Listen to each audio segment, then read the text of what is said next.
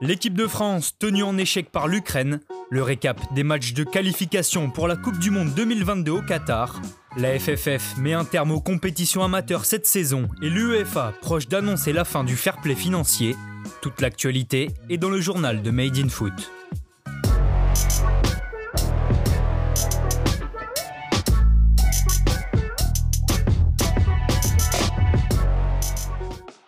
Faux départ pour l'équipe de France. Pour leur premier match de qualification à la Coupe du Monde 2022, les Bleus ont été accrochés un but partout par l'Ukraine hier soir au Stade de France.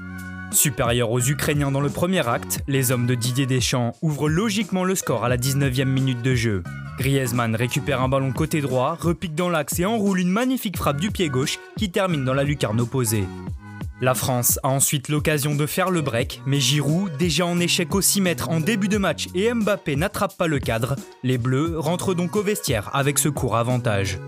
Inoffensif en première période, les hommes de Shevchenko parviennent à égaliser juste avant l'heure de jeu sur une de leurs premières incursions. Après un duel gagné avec Mbappé sur le côté droit, Karavaev centre en retrait pour Sidorchuk à 20 mètres, l'Ukrainien arme une frappe qui semble fuir le cadre mais Kim Pembe la dévie dans son propre but.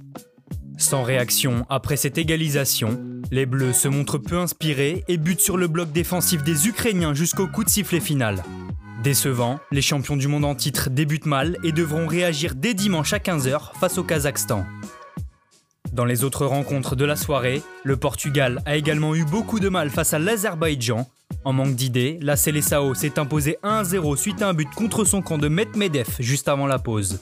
Ultra dominateur, les coéquipiers de Cristiano Ronaldo sont tombés sur un gardien azéri motivé et auteur de 14 arrêts. Dans le même temps, la Belgique a assuré pour son entrée en lice. Menée 1-0 par les Pays de Galles, les Diables Rouges ont renversé la situation grâce à De Bruyne, Torgan Hazard et Lukaku pour finalement l'emporter 3 buts à 1. La surprise de la journée d'hier, c'est la défaite 4 buts à 2 des Pays-Bas sur la pelouse de la Turquie, L'attaquant lillois Bourak Ilmaz s'est particulièrement distingué en inscrivant un triplé dont un splendide coup franc direct pour offrir la victoire à son pays. A noter également la défaite 1 but à 0 de la Croatie en Slovénie et enfin le carton 6 buts à 2 de la République tchèque en Estonie. La décision se faisait attendre depuis plusieurs jours et c'est désormais officiel. La FFF a annoncé l'arrêt des compétitions de football amateur à cause de la crise sanitaire.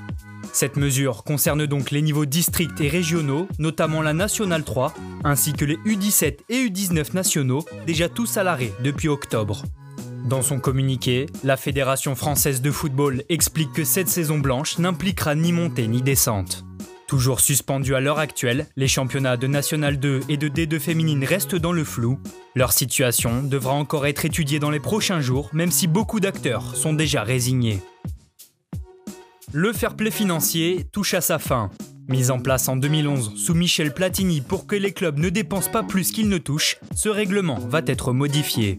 En effet, selon plusieurs médias italiens, l'UEFA devrait prochainement annoncer un nouveau système plus permissif avec les clubs voulant investir. La Gazzetta dello Sport annonce que l'instance européenne aimerait maintenant contrôler les salaires et les transferts sans pour autant donner de précision. En cas de débordement des clubs, l'UEFA devrait simplement sanctionner économiquement plutôt que sportivement, un aveu de faiblesse pour le fair play financier qui n'aura jamais réellement inquiété les clubs européens. Merci à tous de nous avoir suivis, n'hésitez pas à vous abonner, liker et partager, on se retrouve très bientôt pour un nouveau journal.